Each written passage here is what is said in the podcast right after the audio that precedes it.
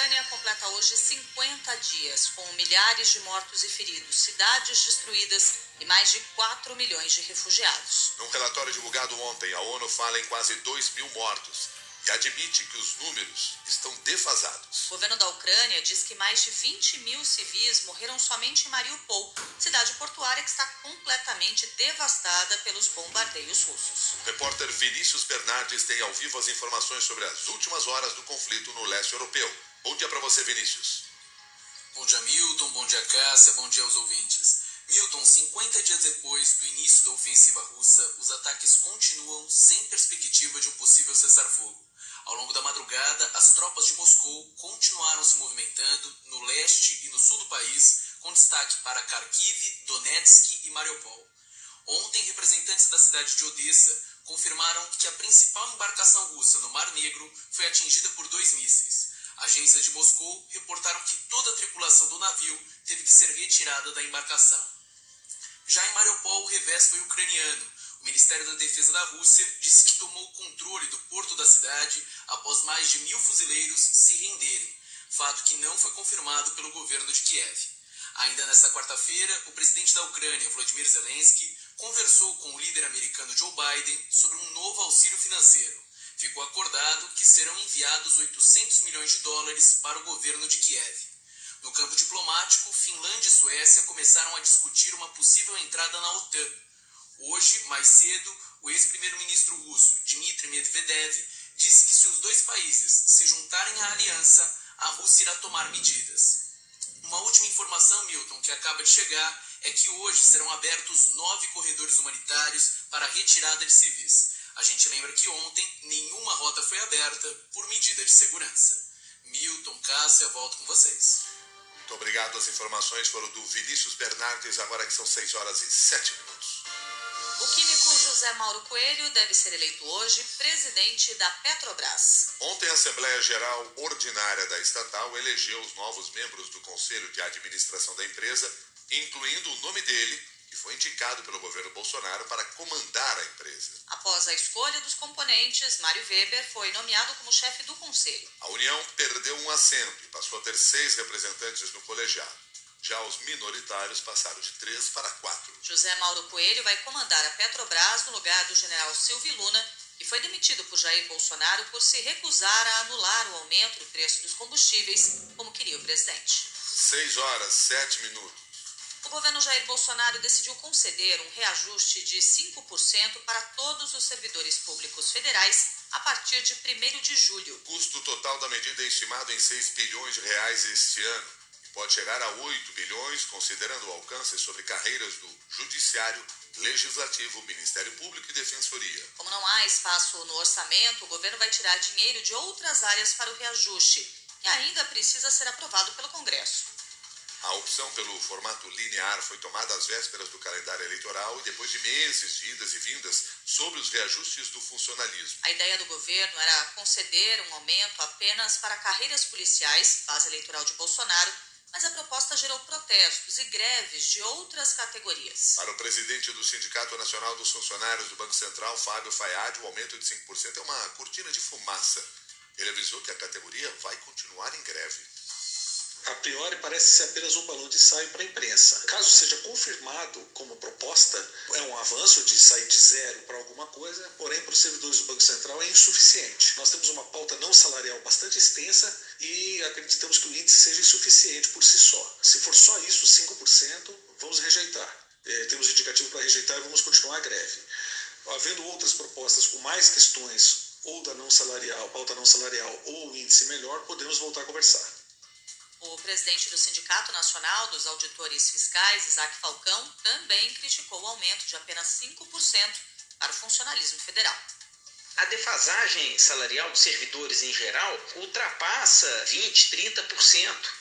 Então, quando o governo fala em dar 5% de reajuste para os servidores federais, eu tenho certeza que ele não está resolvendo o problema de nenhum servidor federal. Mas no caso da Receita, há essas questões específicas sem as quais não é possível que ela volte a funcionar. Para a Receita, o efeito disso é nulo, nenhum.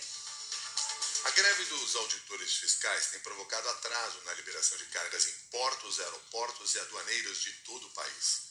Com operação padrão da Receita Federal, as mercadorias estão levando até quatro vezes mais que o tempo normal para entrar no Brasil. Segundo os importadores, a paralisação já prejudica até a produção do pão francês. Mais de 38 mil toneladas de trigo importado estão paradas no Porto de Santos porque precisam da liberação do órgão público. Diretor executivo da Associação Brasileira das Indústrias de Produtos de Higiene, Limpeza e Saneamento, Paulo Engler, diz que há empresas que aguardam a liberação de produtos há quase três meses. Tenho alguns associados que estão no Porto de Santos esperando o desembarque de matéria-prima há 83 dias. Eu tenho o Aeroporto Internacional de Viracopos, que tem carga há 18 dias sem conseguir liberar. Eu estou com uma espera de processo de distribuição marítima na Receita Federal há 42 dias. Tem caminhão parado na divisa lá no Rio Grande do Sul, em Moarama, há 18 dias, por exemplo. Agora são 6 e 11.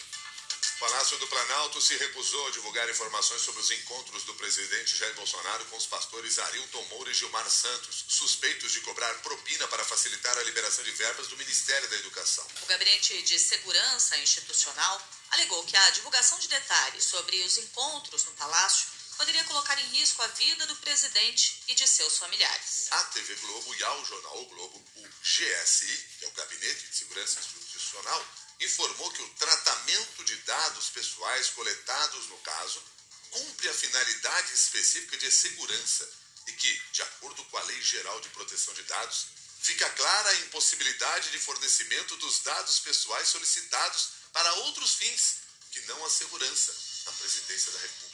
Mas a Controladoria Geral da União já estabeleceu, em diversos casos semelhantes, que a interpretação do Gabinete de Segurança Institucional não é válida e que os registros de acesso a órgãos públicos devem ser liberados. No caso dos pastores, a oposição acusa o presidente Jair Bolsonaro e o ex-ministro Milton Ribeiro de tráfico de influência. Em março, o jornal Folha de São Paulo divulgou um áudio em que o então ministro da Educação afirmou que repassava dinheiro para municípios indicados pelo pastor Gilmar Santos a pedido do presidente Jair Bolsonaro. Para o presidente da Comissão de Educação do Senado, Marcelo Castro, a decretação de sigilo dos encontros de Bolsonaro com os pastores suspeitos é uma confissão de culpa. Muito estranho. Deveria ser o contrário. Eles vão falar, orar, pedir em nome de Deus. Deveria era fortalecer a segurança. Por que, que estão fazendo isso só agora? Só agora estão vendo que a segurança do presidente está tá sendo questionada. Porque eles, eles visitam lá há mais de um ano. Por que agora essa, essa providência? Não faz sentido isso. A agenda tem que ser pública. Não existe agenda secreta. Decretar dessa agenda é uma confissão de irregularidade, uma confissão que alguma coisa errada foi feita. Em entrevista à TV Globo, o diretor executivo da Transparência Brasil, Manuel Galdino, disse que o Planalto não poderia blindar as informações sobre os encontros de Bolsonaro com os pastores lobistas. Embora a lei tenha essa exceção, ela não se aplica a esse caso, porque para que você possa aplicar a lei, o risco tem que ser real e relevante para se sobrepor ao interesse público. Nesse caso, o risco aí é, é, é claramente uma, uma, uma justificativa infundada que eles estão usando para tentar achar uma brecha na lei e não dar a informação que deveria ser pública. Na página de Jair Bolsonaro no Twitter, um internauta perguntou: Presidente, o senhor pode me responder por que todos os assuntos espinhosos, polêmicos do seu mandato você põe sigilo de 100 anos? Existe algo a esconder?